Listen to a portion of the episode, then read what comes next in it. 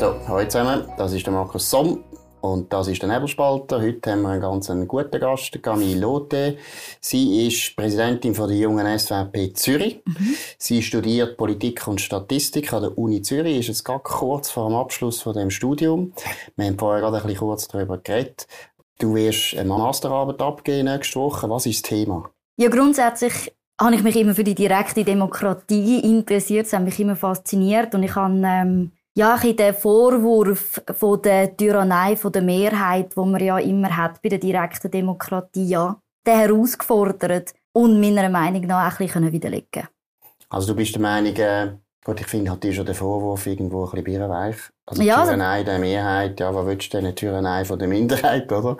Und jetzt noch einmal, was ist denn das Resultat? Du sagst, es sind gar nicht eine Mehrheit, die gewinnt, sondern es sind verschiedene Mehrheit, Minderheiten, oder wie kann ich das verstehen? Also es ist schon mal so ein grundsätzliches falsches Verständnis, dass es in der Schweiz so eine böse, homogene Gruppe mhm. von, der, von der Mehrheit gibt. Mhm. Das, das mhm. gibt's nicht das ist vielleicht kein Wunschgedanke von, von Gegnern, sondern mehr, dass der Kontext sehr entscheidend ist, wenn man sich Abstimmungen von Minderheiten anschaut, dass es sehr darauf ankommt, welche Minderheit ist betroffen, wie wird sie in der Gesellschaft angeschaut, wie wird sie akzeptiert, was hat sie für eine Repräsentation, dass eher der Kontext sehr, sehr entscheidend ist, wieso es in der Schweiz teilweise eben ja, Initiativen gibt, wo Recht von Minderheiten einschränken und teilweise eben auch ausbauen. Dass das, äh Findest du, es gibt viel, ich wüsste gar nicht so viel mehr, äh, wie, wie Initiativen, die das Recht von einer Minderheit beschneiden, oder? Also, es gibt nicht viel. Es gibt schon ein paar, oder? Also, das Rechtverbot ist vielleicht einer der ersten gewesen, gegen die Juden, oder? Mhm. Jetzt das Burka-Verbot kann man auch so lesen. Das ist auch gegen eine Minderheit, eine ganz kleine Minderheit. Aber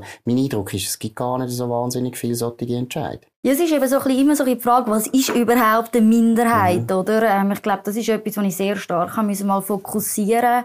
Ähm, wann, wann ist es wirklich eine Minderheit? Aber wenn man schon nur sagt, Frauen sind eine gewisse Weise Minderheit, ich meine, sie sehr, sehr spät Stimmrecht bekommen, kann man sagen, ja, AV-Reformen, sobald es darum geht, äh, ja, das Alter anzupassen, könnte das eigentlich auch eine Abstimmung sein, wo eine Minderheit in dem Sinn diskriminiert. Dann ähm, natürlich auch letztes Jahr, wo wir ein Diskriminierungsverbot von ähm, Homosexuellen angeschaut haben. Also es gibt schon noch öfters Abstimmungen, die es Minderheiten betrifft, aber ja, man redet nur über das Burka-Verbot oder über das mhm. Minarettverbot.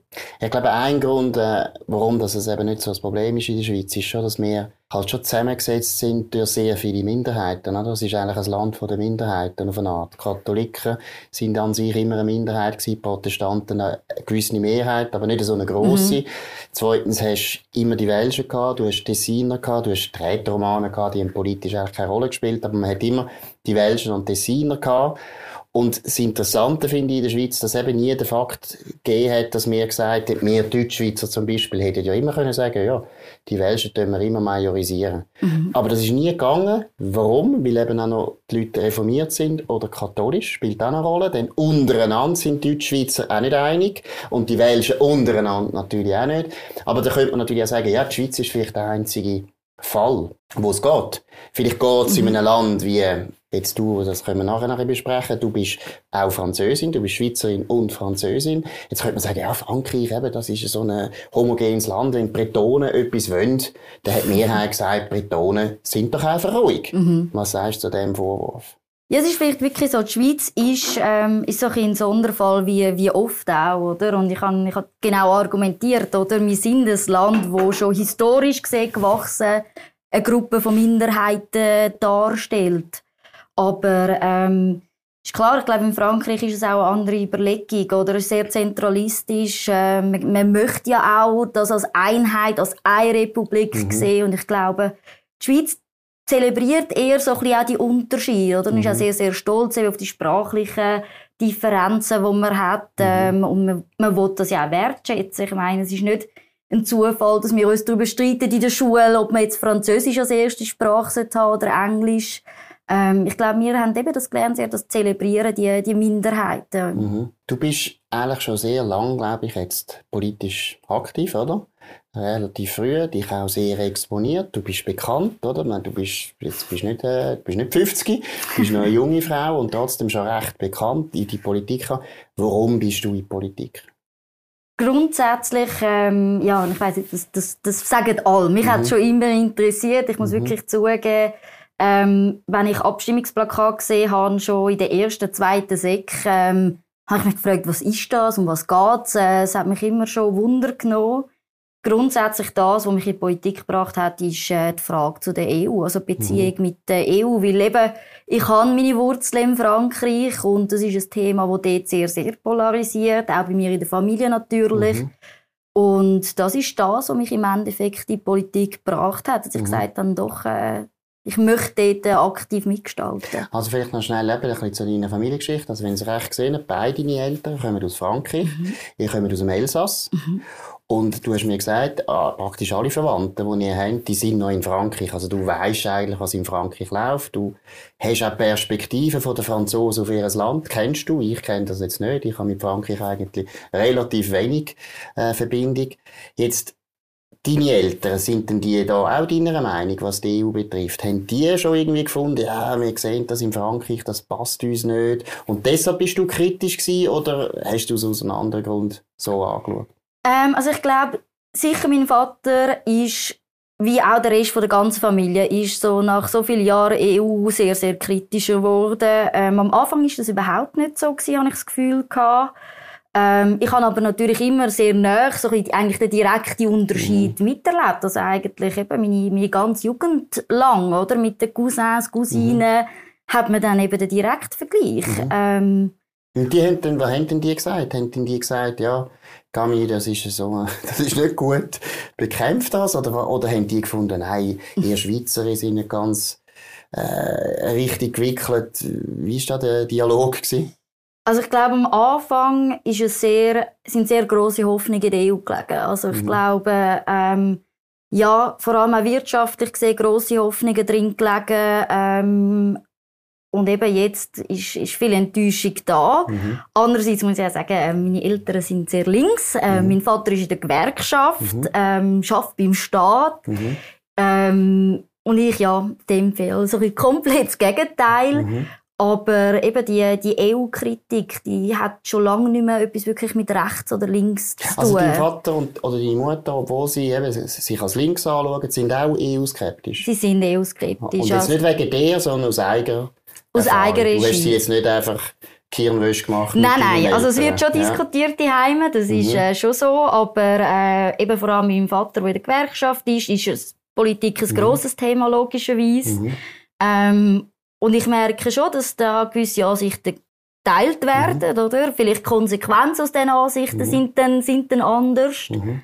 Ähm, aber ja, die Kritik ist, ist schon da. Aber ich glaube, bei mir ist es mehr, ich bin in der Schweiz aufgewachsen, ich habe das Erfolgsmodell mhm. dürfen eins zu mhm. eins miterleben und mhm. meine Eltern haben halt eben, sie sind glaube ich mit 2, 23 sind sie beide in die Schweiz gekommen und ähm, sie haben halt beides ja, so ein bisschen miterlebt und ich glaube, ja, bei ihnen ist es wirklich vor allem die Hoffnungen, die am Anfang da sind und jetzt eben sich als vielleicht falsch erwiesen haben. Jetzt hast du vorher selber gesagt, ja, die EU-Frage ist eigentlich nicht eine Links-Rechts-Frage, oder? Fakt ist natürlich gleich, aber du hast völlig recht, ursprünglich müsste das gar nicht so sein und es gibt auch, gerade in Frankreich, auch sehr viele Linke jetzt auch, die enorm kritisch sind gegenüber der EU oder ablehnend. Mhm. Italien gibt, kennt man das Gleiche.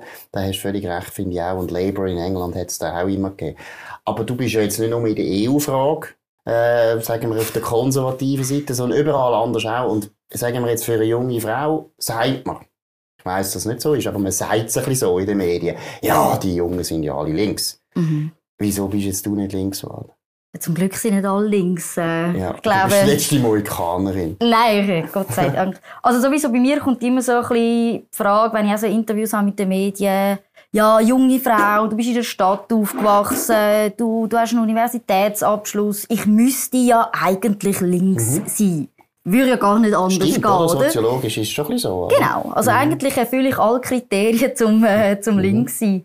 Nein, und ähm, das stimmt überhaupt nicht. Also ich glaube, es gibt sehr, sehr viele Junge, die sehr bürgerlich denken, doch ähm, ja, ich habe mehr das Gefühl, wir sind aktuell in einer Bewegung, die sehr darauf ankommt, wer ist am lautesten, mhm. wer kann am meisten Skandal aufberufen mhm. und auf dem politisieren, Aber ich habe das Gefühl, wenn man mit, äh, mit den Jungen redet, die eben jetzt nicht in einem Klimastreik sind ähm, oder irgendwie Black Lives Matter sich engagieren, dann findet man eine sehr, sehr ja, bodenständige Jugend, die einen guten Job möchte, die vielleicht mal von einem Einfamilienhaus träumt, die mhm. in die mhm. Ferien möchte. Mhm.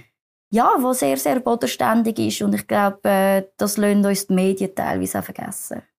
Hast du jetzt das Gefühl, du wirst speziell kritisch angeschaut von der Linken oder auch von den Journalisten, was ja meistens etwas Gleiches ist, weil du eben nicht eigentlich ins Raster reinpasst, oder? Wenn du jetzt mhm. irgendwie eine 90-jährige Frau wärst, würde man sagen, ja, ist ja klar, ist ja klar. die alten Elsässer kommen nicht raus. Aber eben, du passst nicht so ganz ins Vorurteilsmuster rein. Wirst du deswegen speziell kritisch angeschaut oder findest du, nein, nein, ist, ist okay? Ich glaube schon, dass ich so ein bisschen, irgendwie so linken, so ein Trigger, mhm. irgendwie, irgendetwas triggern bei denen. Mehr als ein Mann in deinem Alter, würdest du sagen? Ja. Ehrlich? Ja, also ich glaube, ähm, wenn ich es jetzt eben mit, mit anderen äh, jungen Männern, die jungen SVP mhm. vergleiche, merke ich schon, ich werde da, ähm, mhm. ich werde da anders angeschaut. Mhm. Ähm, eben, ich tue eben vielleicht auch so ein bisschen den Gedanken vom bürgerlichen Hinterwäldler ähm, mhm. ein bisschen herausfordern und das passt dann eben nicht ganz ins Bild und ich glaube, das provoziert in gewisser Art und Weise schon recht stark aber auch in der eigenen Partei ist es nicht, nicht sehr einfach. Ähm, vor allem als Frau in der Politik mit, mit dieser ganzen Quotenfrage mhm. und man muss Frauen auf die Liste tun. Mhm. Habe ich das Gefühl, hat man es auf der rechten Seite eher schwieriger, weil man, ja. ja. also ich habe wirklich das Gefühl... Also du hättest jetzt in, der linken, in einer linken Partei hättest eine bessere Karriere vor dir, meinst du? Wahrscheinlich eine schnellere auf jeden Fall. Also ja. ähm, wahrscheinlich eine schnellere. Ähm, ich habe mehr das Gefühl, ich muss mich im Vorwurf äh, ja, so ein bisschen rechtfertigen, dass es heisst, ja, du bist ja eine Frau und bei den Rechten hat es nicht so viele Frauen. Ist ja klar, tut man dich mhm. da ein bisschen portieren mhm. und ein bisschen fördern. Dass man dann eben auch ein bisschen an, der Kompetenz zweifelt. Oder man mhm. denkt jetzt da, die, die hübsche Blondine, komm, die stellen wir, mhm. die stellt doch die SVP da einfach führen. Mhm. Aber ähm, das stimmt Stimmt überhaupt Aber in der SVP selber kommt das auch. Also ja. in der SVP selber haben die Leute das Gefühl, ja, eben, das ist jetzt einfach eine junge Blondine und hat nicht viel im Kopf, aber die stellen wir jetzt ein. Hast du das Gefühl? Anna? Ich habe das Gefühl, dass teilweise sicher hinter, ähm, ja, hinter, hinter verschlossenen Türen so mhm. Sachen gesagt werden. Ähm, ich merke auch, dass eben so ein bisschen die Frage von eben zum Beispiel Frauen auf der Liste ja. oder wer kandidiert jetzt, dass dort einfach laufend immer so ein bisschen ja, ein Zweifel da ist, oder? Ist sie jetzt, ist sie jetzt dort, oder, weil sie gut ist, oder ist sie dort, weil sie eine Frau ist? Aber dann haben die Linken ein bisschen recht. Dann haben die Linken ein bisschen recht. Ja, die Bürgerlichen sind halt schon ein bisschen frauenfeindlicher. Sie sind nicht frauenfeindlicher, doch durch die ganze Diskussion haben es die Linken sehr gut geschafft, irgendwie Zweifel zu streuen, glaube ich. Mhm. Dass man plötzlich über das muss nachdenken muss, dass man ähm, ja, auch anfangen zu zweifeln, aber und als SVP hat man ja auch noch schwierige Position, weil mhm. möchte ich ja dem, mhm. dem Gender und Feminismus ja nicht hergeben, oder? Mhm. mhm. Ähm, sondern wir sagen immer, die, die, die es können, die sollten vorne sein mhm. und die, die, die unterstützen wir auch. Aber eben, weil das so breit diskutiert wird, ist das intern natürlich auch eine Herausforderung, oder? Wie geht man damit um? Mhm. Also du hast das Gefühl, eben, auch intern sind die immer selber nicht mehr ganz sicher, ja, tun wir jetzt die nur portieren, wie es eine Frau ist? Oder ist sie einfach auch noch gut? Und du bist selber dann einmal nicht so sicher, ja, findet sie mich jetzt gut? Oder wollen sie jetzt einfach eine Frau noch auf der Liste? Habe ich es richtig verstanden? also ehrlich gesagt, ähm, ich bin von mir recht überzogen. Also ja. ich weiß, dass ich äh, politisch gesehen Stand halte. Ich glaube, ich wäre auch nicht so, so weit gekommen, wie ich jetzt bin, mhm. wenn, wenn, wenn ich wirklich einfach ein dummes mhm. Blondie wäre. Mhm. mhm. Ähm, ich glaube schon, dass ich relativ stark bin. Und das sind auch die Rückmeldungen, die ich bekomme von Leuten, die ich weiss... Aber weißt du, das ist noch verrückt, oder? Wenn, ich jetzt, wenn du ein junger Mann wärst, würde ich jetzt wahrscheinlich gar nicht so reden mit dir. Genau. Gell? Ist das schon genau. so, oder? Ja, schon. Es ist ein Thema, wo, ja. ja wo man leider immer wieder damit konfrontiert wird und es ist einfach eigentlich nur, nur störend. Also. Aber es ist natürlich eben genau ein bisschen der Punkt bei allen diesen Themen, oder? ob es jetzt Sexismus ist oder Rassismus und so weiter. Dadurch, dass man schon viel über das redet, werden wir alle befangen. Mhm. Oder? Wir werden eigentlich befangen, also ohne dass wir eigentlich früher haben wir gar nicht irgendwie gedacht, der ist aus Afrika und der ist aus Europa, sondern wir haben gesagt, ja, der sieht jetzt anders aus. Mhm. Und haben gar nichts dabei gedacht. Und heute stellen wir dann fest, dass wir plötzlich ein bisschen anders sind. Also, weil, man will es ja dann speziell gut mhm. machen. Oder mir kommt es ein bisschen vor, der Unterschied ist doch einmal auch bei, bei den Kindern, oder? Du merkst schon einmal Kind, zum Beispiel Behinderte. Mhm. Wenn jetzt jemand behindert ist, das ist ja etwas, was uns einfach auffällt, wenn jemand sagen wir, einen Arm nicht hat. Und Kinder sind ja total unbefangen. Mhm, und absolut. die sagen einfach, du, warum hast du keinen Arm? Etwas, was wir uns ja nie würden getrauen. Und ich finde, das ist ein bisschen schade. Eben, das ist ein bisschen schade an diesen, an diesen Diskussionen über Differenzen, weil Differenzen gibt es zwischen den Menschen so enorm viel. Und man tut sich nachher auf ein paar ganz wenige Differenzen konzentrieren und dann werden wir alle befangen und können nicht mehr normal reden. Ja, wir werden laufen, habe ich das Gefühl, auch ein bisschen beschallt, oder? Mit mhm. dieser Diversität, oder? Ähm, dass man in den Medien liest, oder? Jetzt bei, in Deutschland, wie geht's, äh, nächste Kanzlerkandidatin, mhm. oder? Dass sie selber sagt, sie kann das, wie sie ist eine Frau. Also, mhm. ist doch in die Identitätspolitik, wo, mhm. wo ein bisschen, ja, zu viel Macht, meiner mhm. Meinung nach, ähm, gewonnen mhm. hat in den letzten Jahren. Und wir eben auch verlernt haben, weil wir laufend beschallt werden mhm. mit dem, haben wir auch ein bisschen verlernt, das auf die Seite zu tun und eigentlich wieder mal äh, den, den thematischen Diskurs zu suchen. Und ich weiß nicht, wie sich das in den nächsten Jahren wird mhm. entwickeln. Ich sehe also nicht gerade Besserung. Hast du auch das Gefühl, dass man eben, einerseits tut man dich eben anders behandeln, ich habe es jetzt auch gemacht, die junge Frau, oder? Aber hast du einmal das Gefühl, weißt, ich finde, das denke ich vor allem bei linken jungen Frauen, da habe ich wirklich das Gefühl, die können langsam sagen, was sie wollen. Mhm. Weil niemand kritisiert sie. Das getraut sich auch niemand mehr. Oder? Wir sind ja die alten weißen Männer, die müssen wir so nicht kritisieren. Mhm. Und wenn eine linke, junge Frau, dann wir, ja, das, ist, das, muss ja, das muss ja die Weisheit, die mhm. Weisheit an sich sein. Passiert dir das als, als, als bürgerliche Frau auch, dass du das Gefühl hast, hey, der 50-Jährige oder die 50-Jährige, die getraut sich gar nicht, mich zu kritisieren? Das habe ich nicht das Gefühl. Also ja. ganz ehrlich gesagt, ähm, ich habe schon das Gefühl, dass auf jeden Fall in der, in der bürgerlichen äh, Diskussion, dass da schon eine Kritik angebracht ist. Aber was ich natürlich immer öfters höre, ist so ein so Sätze, ja, das dürfte ich ja gar nicht mehr sagen heutzutage. Mhm. Ähm, also wenn mir irgendwie jemand ein Kompliment macht und sagt, hey, heute siehst du also super aus, mhm. super Kleid, ist der nächste Satz, aber das dürfen wir ja heute gar nicht mehr sagen, mhm. das ist ja schon mhm. Me Too. Mhm. Oder? Ähm, so weit ist es schon im Diskurs. Mhm. Ähm, und eben im Endeffekt ist es eben auch so eine Sache von der Kritik, oder? Mhm. Dass sobald man kritisiert, mhm. dass ähm, eben bei jungen Frauen ist es dann irgendwie Sexismus mhm. oder ähm, wenn man sich kritisch irgendwie zur Migrationspolitik äußert, ist es Rassismus. Mhm. Wenn man für äh, ja irgendwie sich gegen Kopftücher ausspricht in Schulen, ist man islamophob. Es ist so ein bisschen, es wird immer auf das reduziert und das mhm. ist sehr traurig für den, für den Diskurs. Und ich das Problem ist ja, dass man auch immer ein schlechtes Motiv mhm. unterstellt. Oder? Das ist eben, man kann ja sagen, ich finde das Kopftuch nicht gut, aus diesen und diesen Gründen. Mhm. Und aus meiner Sicht natürlich aus sehr vernünftigen Gründen eigentlich. Obwohl ich jetzt auch finde, Religionsfreiheit ist okay, wenn die das Kopftuch haben und so weiter. Aber das Problem ist, dass man dann immer ein schlechtes Motiv noch unterstellt. Und das finde ich ist natürlich schon etwas, was die Linken ein bisschen mehr machen als die Bürgerlichen. Also wir machen das auch. Oder wir sagen ja dann auch, ja, das sind Landesverräter, oder? Die mhm. wollen jetzt das Rahmenabkommen, das ist Landesverrat. Das ist auch dumm, weil, weil letztlich eben, man unterstellt dann auch wieder ein böses Motiv, wo vielleicht einfach, ja, schlechte Information vorwiegt oder nicht. Aber wir haben es vorher schon angesprochen, du bist jung und du bist bürgerlich. Und ich sage mir eben, wenn man studiert, ist das nicht gerade der Normalfall. Und dann in deinem Studium sowieso nicht, oder? Politik noch extremer, ja. oder? Haltest du das gut aus? Also ähm, grundsätzlich schon, aber ich verschrecke teilweise ähm, doch doch sehr stark, ähm, weil im Vorlesungssaal selber höre ich dann immer wieder so Sätze wie ja da gibt es die eine Partei und dann weiß ich ganz genau, da meint man die mhm, SVP, mhm, oder? Mhm.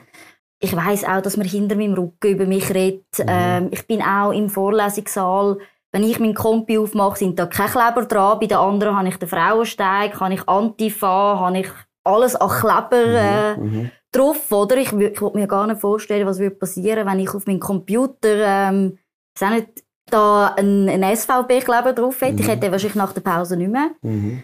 Ähm, ja, oder auch, wenn es darum geht, gegenseitig Diskussionen zu führen, ähm, Arbeiten zu bewerten, so ein bisschen im Peer-to-Peer-Bereich, äh, sind sehr viele Kommentare einfach gegen, gegen meine Person an mhm. sich, oder? Es ist, mhm. äh, dann entscheidet der Absender und nicht eigentlich die Thematik.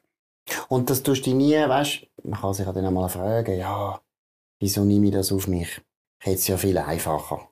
Oder? Du hättest jetzt auch können zu den Grünen und ein bequemes Leben, oder? Weil ja, junge Frauen haben es gut bei den Grünen, die übernehmen jetzt Partei, oder? Die können machen, was sie wollen und die alten Männer sagen, getrauen sich ja nicht irgendetwas. Wieso nimmst du das jetzt auf dich? Ist jetzt einfach die EU so schlimm, dass du das auf dich nimmst, oder? Oder woran liegt das?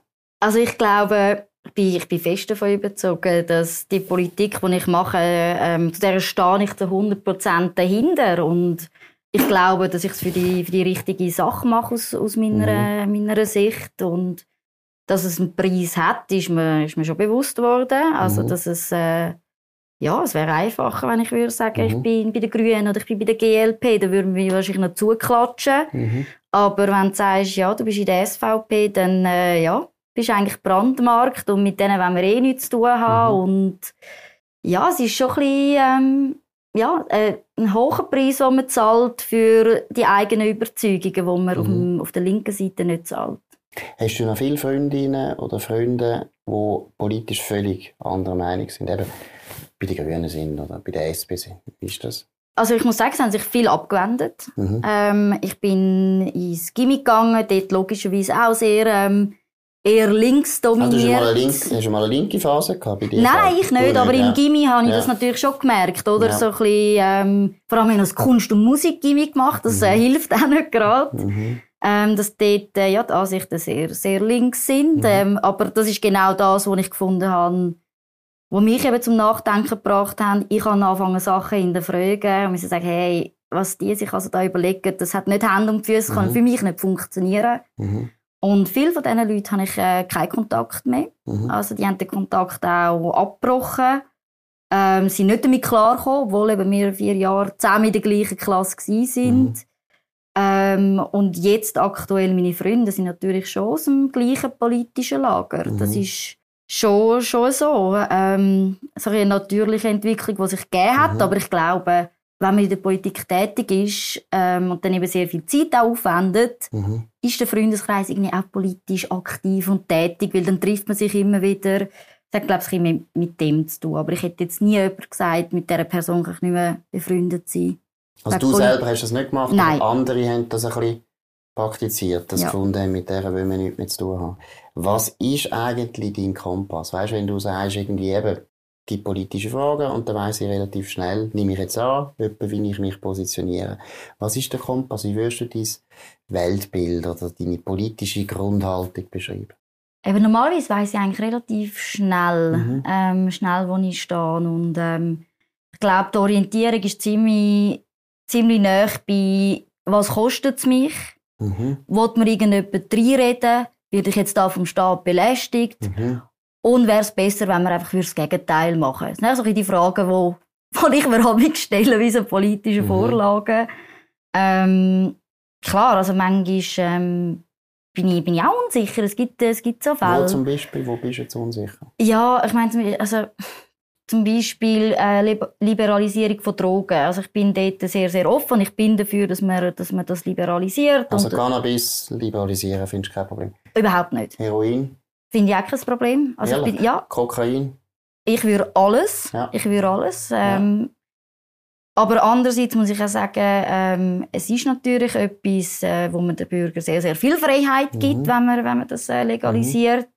Mhm. Und ich glaube auch, dass jeder selber muss für Konsequenzen dann aufkommen, oder? Mhm. Also was dann nicht kann ist, dass der Staat dann äh, die auffängt, die sozusagen aufgrund von ja, von Drogenabstürzen nicht mehr können in der Gesellschaft äh, funktionieren. Ich glaube, das ist dann aber umgekehrt auch nicht äh, die Aufgabe, die die Allgemeinheit muss übernehmen muss. Wobei ich glaube, das ist genau der Punkt, warum es eben nicht geht, mhm. oder? Weil das halten wir ja nicht aus. Also, und zu Recht auch, oder? Ich meine, das fänden wir ganz schlimm. Mhm. Wenn wir die Folgen gesagt haben von einer Sucht und, und wir lassen den einfach eben, Blattspitze auch ein gutes mhm. Beispiel gewesen, das haben wir zu Recht nicht ausgehalten, weil es ist grauenhaft die Bilder und das Elend, das die Leute hatten, das wollen wir nicht, oder? Deshalb glaube ich, also meine, finde Liberalisierung von, also Cannabis finde ich also, gegessen. Kein Problem. Bei den härteren Drogen bin ich schon unsicher. Weil ich eben finde, die Folgen sind eben schon ziemlich unberechenbar. Das ist Absolut. Und, und du hast nachher sofort den Status übernimmt, weil niemand will das. Niemand mhm. will, dass nachher Leute in dem Elend versinken, oder? Und ja, ein anderes, anderes Thema zum Beispiel, wo, wo unsicher bist, was wäre das noch? Ähm, ich glaube, so ein bisschen, wenn du jetzt, jetzt zum Beispiel die Abstimmungen anschaust, ähm, grundsätzlich äh, das Covid-19-Gesetz, ähm, ich bin völlig davon überzeugt, dass die finanziellen Mittel müssen, müssen gesprochen werden mhm. ähm, Die Betriebe haben, haben das verdient, dass man sie auch an der Urne stützt, oder? Andererseits muss man sagen, es ist auch ein Totalversagen. Pandemiepolitik. Mhm. Und direkte Demokratie ist auch da zum Zeichen setzen, symbolisch. Mhm. Das dürfen wir auch. Das ist etwas, was mich jetzt auch spaltet. Ich kann verstehen, wenn man Ja sagt, mhm. ich kann verstehen, wenn man Nein sagt. Was ist mit den klassischen gesellschaftsliberalen Fragen? Also zum Beispiel erstens Abtreibung, ähm, schwule Ehe, Adoption für schwule, homosexuelle Paare. Wie ist dort deine Haltung? Da bin ich sehr, sehr gesellschaftsliberal. Ja. Also ich glaube, im Vergleich zu, zu zu anderen, die jungen SVP, bin ich schon da auf dem sehr liberalen Flügel. Aber also Abtreibung findest du so, wie sie jetzt ist, ist okay, willst du nicht verändern. Schwule Ehe findest du richtig. Adoption für homosexuelle Paare findest du auch richtig. Ja. Finde ich auch richtig. Wo sind, ähm, wo sind Positionen, wo du findest, das ist richtig konservativ, klassisch konservativ? Gibt es das noch immer? Bin ich richtig konservativ? Hey, Frage. Ich weiß es nicht. Ich meine, ja, du bist jetzt total liberal. Eben in diesen klassischen Fragen von der Konservativen bist du jetzt mhm. auf der liberalen Seite, mhm. oder? Also eben nicht konservativ, aber gibt es andere Fragen, wo du konservativ bist? Also ich glaube, was Gesellschaftspolitik anbelangt, ähm, überhaupt nicht. Mhm. Also ich glaube, das ist, äh, ich bin in der Stadt aufgewachsen und das färbt ab. Ähm, mhm. mhm. Ich glaube, dass da gibt's, da bin ich wirklich sehr, sehr liberal. Ich meine, wo habe ich konservative Politik? Eben, ich bin, bin sehr stark gegen irgendwelche Annäherungen an die EU. Mhm. Auch Migrationspolitik grundsätzlich fahre ich eine sehr strenge Schiene. Mhm. Ähm, Findest du, also Personenfreizügigkeit so, wie sie jetzt ist, würdest du sicher nicht, aber was würdest du für eine Art von Einwanderung gutheissen? Wie würdest du machen? Also was ich, was ich sicher würde, würde abschaffen, ist Personenfreizügigkeit. Natürlich so, so wie wir sie jetzt haben. Mhm. Ähm, ich finde es absurd, dass wir einfach aufgrund von der, von der Nähe zu der EU diesen Leuten einen Vorzug geben. Mhm. Ich bin absolut für Einwanderung, aber der freie Markt sollte entscheiden. Und das mhm. ist das, was wir nicht haben. Ähm, es ist eine paradoxe Situation. Wir halten Kontingent für Drittstaaten, Einwanderer künstlich niedrig, weil eben so viel Migration mhm. aus der EU kommt. Und wenn, dann bin ich jemand, der sagt, das muss man ganz klar liberalisieren. Es darf keine Bevorzugung mhm. geben. Also, das würde vieles, vieles erleichtern. Was ich auch glaube, ist, dass man, ähm, was den Zugang zu, zu Sozialsystemen hat, mhm. dass, wenn man die Wanderung sozusagen, ja, ein bisschen lockert, muss man aber auch konsequent sein, was, mhm. was Sozial, also Zugang zu Sozialsystemen mhm. anbelangt. Wobei man dort eben genau das gleiche Problem hat, weißt, wie bei der Liberalisierung der Drogen dass wir dann eben gleich nicht mhm. das aushalten, oder? Und ja. sagen, wir tun jetzt den Sozialstaat eben zumachen für die Einwanderer und dann haben wir plötzlich Leute auf der Straße und das wollen wir eigentlich nicht. Also, du kennst ja das sicher auch von Milton Friedman, der immer gesagt hat, ich bin absolut für Einwanderung, mhm. für freie Einwanderung, aber dann musst du den Sozialstaat aufheben. Und das ist einfach vollkommen unrealistisch, oder? Das ist ja so. Und ich glaube, das ist so ein bisschen mein, mein grösster Zielkonflikt, den ich habe, mhm. oder? Wo, mhm. wo ich denke, es gibt bessere Möglichkeiten, aber eben, es stößt dann in der Praxis leider mhm. an Grenzen. Und ich glaube, hätte es nicht, nicht die Grenzen, hätten wir schon lange bessere. Systeme mhm. gefunden. Wir haben jetzt über die EU geredet, jetzt reden wir mal über die Schweiz. Was findest du eigentlich ist das Beste an der Schweiz?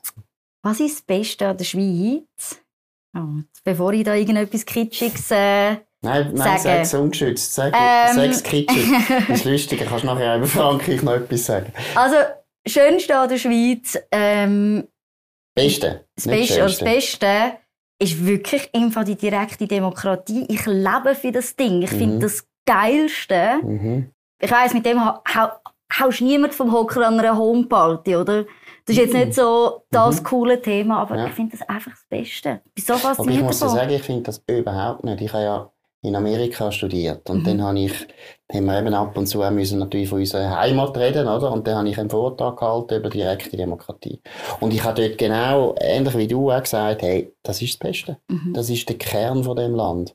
Das tut eigentlich alles ausdrücken, was speziell ist an dem Land.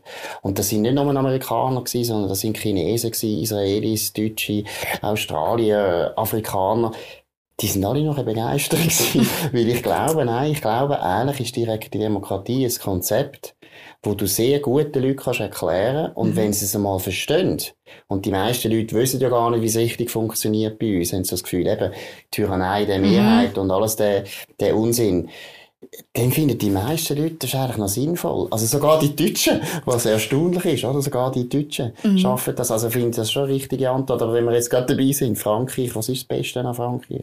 Oh, der Wein. Ja, das ist ja klar. den kannst du nicht bringen. Der Fußball ist fast noch schlimmer, wenn ich das sage, Sicher, gell? Französische Evolution, würdest du nie sagen. Aufklärung. Aufklärung. Französische Königreich. Aufklärung, sicher.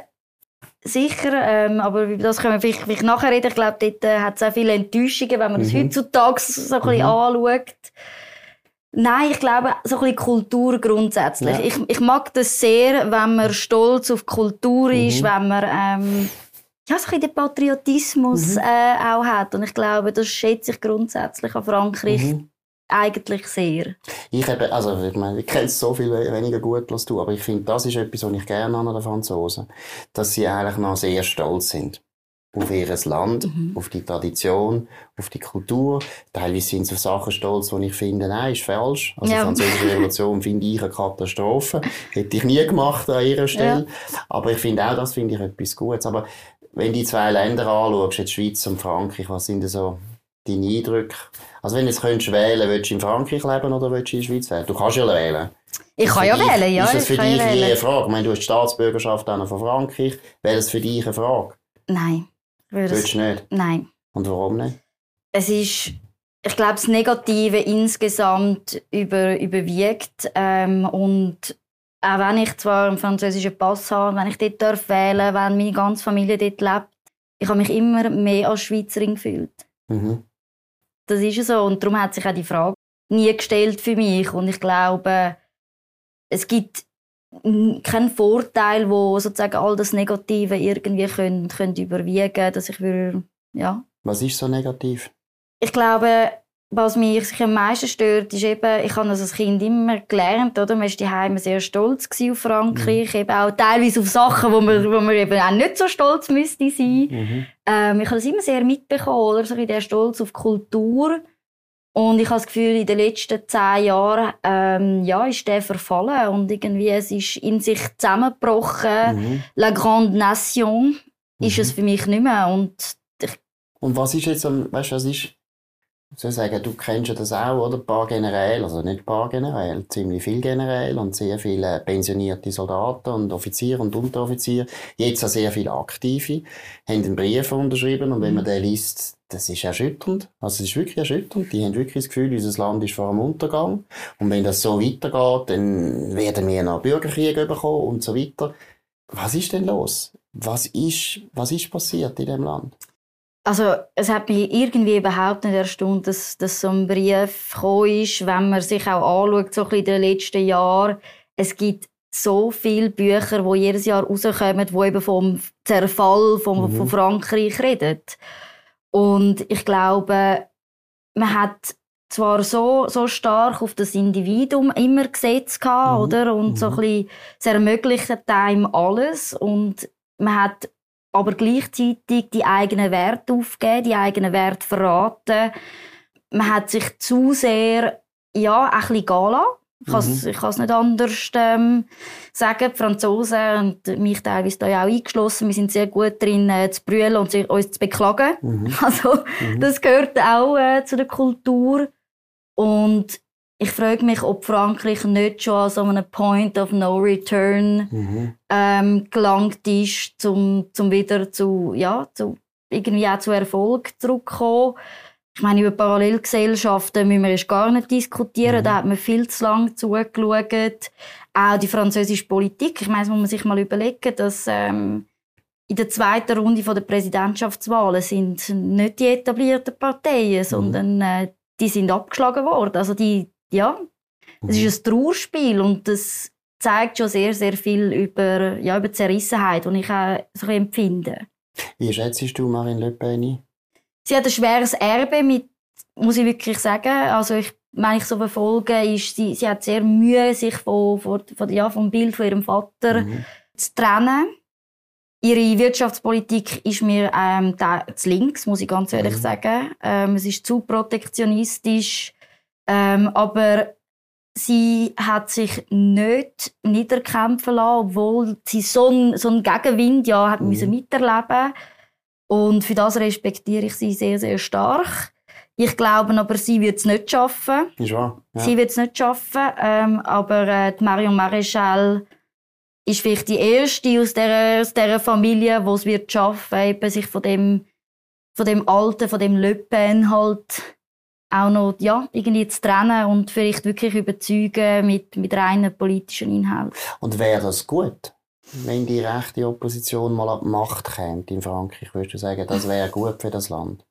Ich denke im Endeffekt schon. Ja. Ich glaube, es wäre es wär gut, wenn man dieser, dieser Kritik auch und dem, was viel, viele Jahre falsch gelaufen ist, wenn man dem mal würde, ja, ein fähiges Instrument mhm. geben, um, um dagegen anzukämpfen ist natürlich schwierig, oder? Wenn man eben, es ist halt, das französische System gibt halt dem Präsident sehr, sehr viel mhm. Macht, oder?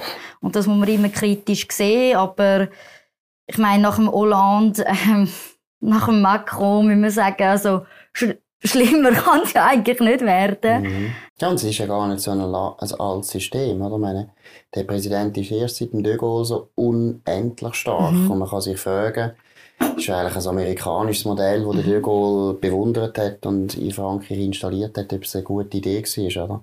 Ob es mhm. eigentlich passt. Ich frage mich auch, ob das tatsächlich ähm, das Richtige ist. Ob man da ja, vielleicht eben einen, einen Fehler gemacht hat. Ähm. Also, es ist noch komisch bei den Franzosen, finde ich. Letztlich ist es natürlich ein sehr zentralistisches Land, das ist logisch. Und Paris ist unglaublich dominant. Mhm.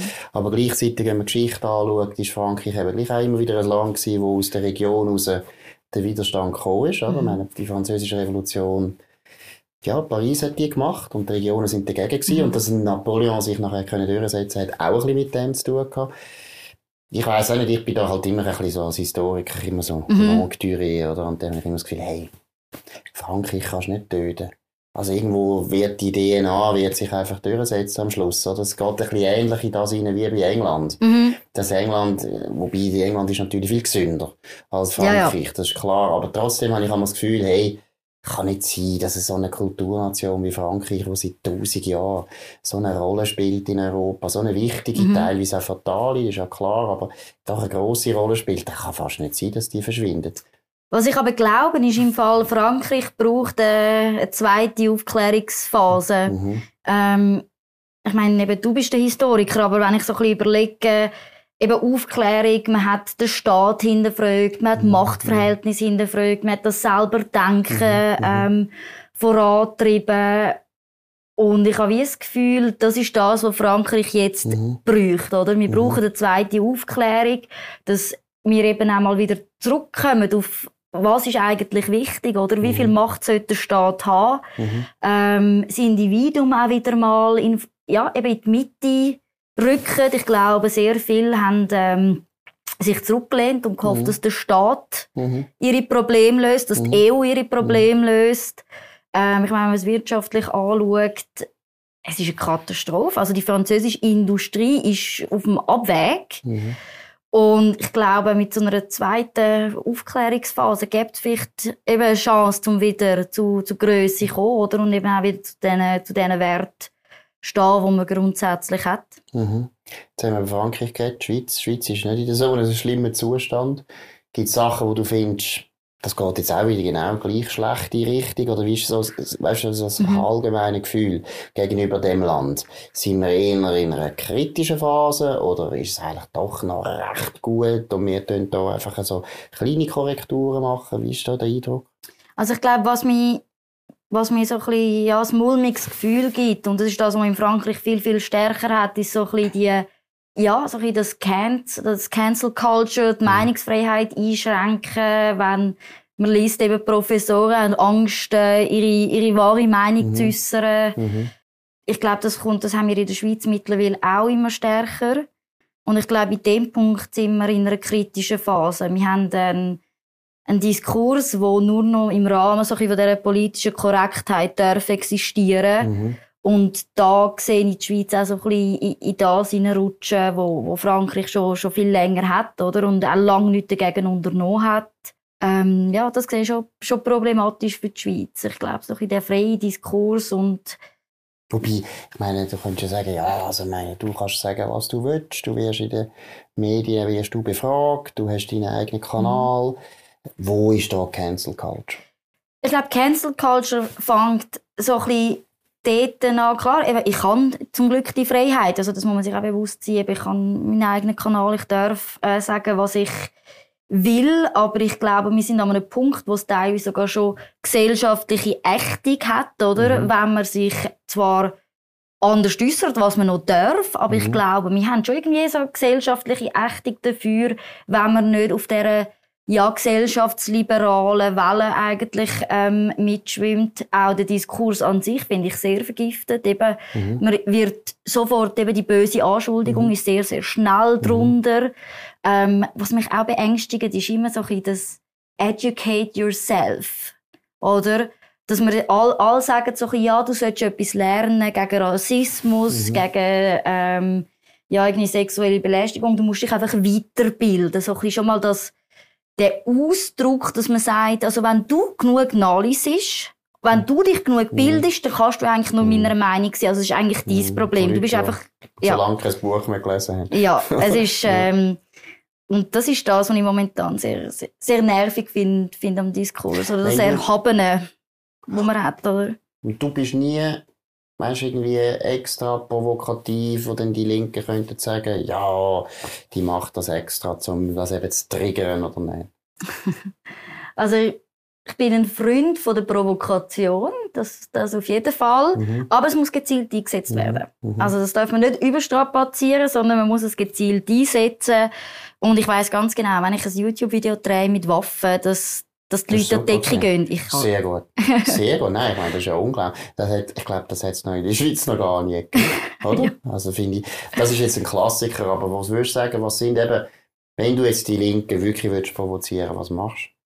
Was sind die Fragen, wo sie am meisten beschäftigen oder wo du eben am meisten sie kannst dazu führen, dass sie ein bisschen die Nerven verlieren? Mit was sie überhaupt nicht klar kommen, ist, wenn ich mit ihnen der gleichen Meinung bin. Dann okay. sind sie völlig überfordert. Ja. Ja. Ähm, also ich spreche mich ganz klar zum Beispiel gegen, eben gegen Drohungen, sexuelle Belästigung im Internet aus. Ich finde, das ist etwas, wo, wo man nicht muss akzeptieren muss. Mhm. Das, das ist ein Trigger. Mhm. Weil es kann ja nicht sein, dass jemand, der mhm. rechts ist, dass man der gleichen Meinung sein mhm. kann. Mhm. Das ist völlige Überforderung, als würde mhm. irgendwie da so Systemfehler im Gehirn nachher ja. lostreten ja. werden. Ja. Ähm, ich meine, zum Linke provozieren gibt es eigentlich immer sehr, sehr viel. Also all das, allgemein, wenn du auch schon nur sagst, ich gendere nicht, mhm. das ist schon mal ein Trigger. Mhm. Das, ist schon mal, das ist schon mal ein Trigger. Aber ich glaube, die Waffe ist einfach der, das ist, das ist der Klassiker gewesen. Ich glaube, wie würdest du es erklären? Warum, warum ist das jetzt eigentlich für dich so eine Provokation? Weil es nicht in ihr Weltbild passt hat, oder? Man hat irgendwie bei dieser ganzen Abstimmung um, das EU-Waffenrecht hat man das ja als etwas Böses darstellen Man hat es ja immer für den Versuch mit Anschlägen in den USA irgendwie in Verbindung mhm. zu bringen. Aber die Tatsache, dass eine junge Frau bürgerlich da rosarote Waffe hat, gut über das redet und sagt, hey, das ist etwas, wo, mhm. wo ein Sport auch ist, mhm. oder? Das hat, ähm, es ist ja feministisch. es ist ja also, feministisch, ich absolut. Ich finde an sich, ich, ich tue allen meinen Töchtern empfehlen, sie sollen schiessen lernen, weil ich finde das etwas Wichtiges, dass du dich kannst wehren im Notfall, oder? Ja, das zum Beispiel genau das, oder? Ich glaube, dass wenn, sobald es nicht ins eigene Weltbild passt, mhm. ist es ein Trigger. Mhm. Ist es ein Trigger. Wie geht es jetzt bei dir weiter? Machst jetzt du eine politische Karriere? Willst du Berufspolitikerin werden oder was hast du beruflich vor? Also ich glaube, Politik als Beruf würde ich, sehe ich, sehe ich jetzt nicht. Ich bin fest davon überzeugt, dass das immer noch Milizpolitik mhm. muss sein, oder? Man sollte im Parlament profitieren von der Berufserfahrung, die man eben, eben einbringt. Ähm, es hocken viel zu viele Leute ohne irgendwie wirtschaftliche Erfahrung im Parlament. Mhm. Das, das finde ich, find ich grundsätzlich ein Problem. Aber natürlich, der Anreiz ist schon da, irgendwann mal vielleicht in einem Nationalrat ähm, zu sitzen. Das ist, das ist schon so. Also meiner Meinung nach ist das eigentlich eine total grosse Verführung für dich, oder? Du, kannst, du kannst das ein bisschen ausrechnen. Du bist im Kanton Zürich, eben, bist eine junge Frau, oder? Hoch, hochgefragt, hm. bist eine Akademikerin, bist jetzt vor deiner Dissertation, geht auch noch gut, oder? Nachher ist dann Dr. Lotte, der das macht. Nein, das ist, also, eigentlich könntest du jetzt wirklich sagen, ja, das ist jetzt meine Karriere, oder? Ja. Aber ich finde jetzt aus einer bürgerlichen Sicht wäre das natürlich fatal. Mhm. Weil letztlich ist es eben genau, ich glaube, Berufspolitiker sind meiner Meinung nach das grösste Elend vom Westen. Mhm. Ich glaube, wenn der Westen ja. untergeht, dann, ist so, dann liegt es an den Berufspolitikern. Es ist so. Weil letztlich, die haben einfach, ähm, es ist nicht gut, wenn du etwas zum Beruf machst, wo du eigentlich solltest irgendwo frei sein, was deine Interessenlage betrifft. Das oder? ist absolut so. Und ich, eben, ich bin ja dann selber irgendwie in einem Zielkonflikt, mhm. oder? Ich finde es schwierig. Ich fände es auch bei mir schwierig. Grundsätzlich, wenn ich kann überzeugen und sagen, hey, ich bringe nicht das unternehmerische Wissen mit, das tue ich nicht, das kann ich auch nicht herzaubern. Mhm. Ich bringe andere Qualitäten mit. Wenn ich dann überzeuge, dann, dann mache ich das gern. Aber selber auf die Karriere setzen, das würde, das würde ich nicht wollen. Dissertation, was machst du für das Thema? Ja, wenn, ich, wenn, wenn alles gut kommt, ähm, geht das auch richtig ähm, eben Minderheiten, die Direktdemokratie, mhm. ähm, wie man mit äh, statistischen Modellen eigentlich, blöd gesagt, perfekte Gesetz oder die perfekte Vorlage eigentlich kann errechnen geht in die Richtung. Recht abstrakt. Willst du lieber äh, einfach sagen, ich mache jetzt direkte Demokratie exportfähig, indem dass ich für Frankreich, Deutschland und Amerika entwirf, wie sie das organisieren Das wäre eine Möglichkeit. Ähm, ich habe aber immer ja, ich habe immer ein Faible für, für Statistik und Zahlen. Ja, ich weiß. Ja, ja. ähm, ich hasse Leute, die einfach Sachen behaupten und es nicht können belegen Und ich glaube, das ist auch meine Begeisterung für Statistik. Ich kann sagen, nein, nein. Mhm. Wenn du also Zahlen anschaust, sieht das dann schon nicht ganz so aus. Gut, und wie lange geht es diese Situation? 15 Jahre? Ich bin nicht Alain Berset. Bummel, Bummelstudentin oder wie lange? Der Alain Berset hat ja nach neun Jahren hat ja. sich ja eingestanden, ja, dass er das offensichtlich doch nicht wird fertig geschrieben. Aber hat er es auch fertig geschrieben? Nein, hat er nicht. Nach neun Jahren hat er. Äh, ich habe gemeint, er sei promoviert. Also er hat die Situation ich nicht gemeint, fertig geschrieben. Ich habe gemeint, er hat sie nicht fertig geschrieben. Aha. Ja, Nein. Anschauen. Ja. Also äh, das Maximum sind sechs Jahre. Das setzt aber zum Glück mhm. jetzt auch mal die Uni, oder, dass mhm. man eben nicht mehr mhm. kann. Und du, wie viele Jahre ist du? Die Regelzeit ist vier und ich glaube, es hängt davon ab, wie stark ich mich politisch möchte engagieren, mhm. weil es ist ein Abwägen. Also mhm. ähm, Politik, ich meine, ich kenne es, dass ich teilweise äh, an einem Abend vorher an einem Podium bin und am nächsten Morgen Prüfung geschrieben. Mhm. Das, ist, das ist eine Tatsache. Es kommt auf das drauf an. Okay. Ich wünsche dir viel Glück, viel ja. Erfolg. Danke für das Gespräch. Danke dir. Camilote und äh, wir sehen uns wieder. Das Danke. ist sie von Markus Sohn und der Camilote. Äh, ciao zusammen, habt eine gute Zeit. Merci für die Aufmerksamkeit.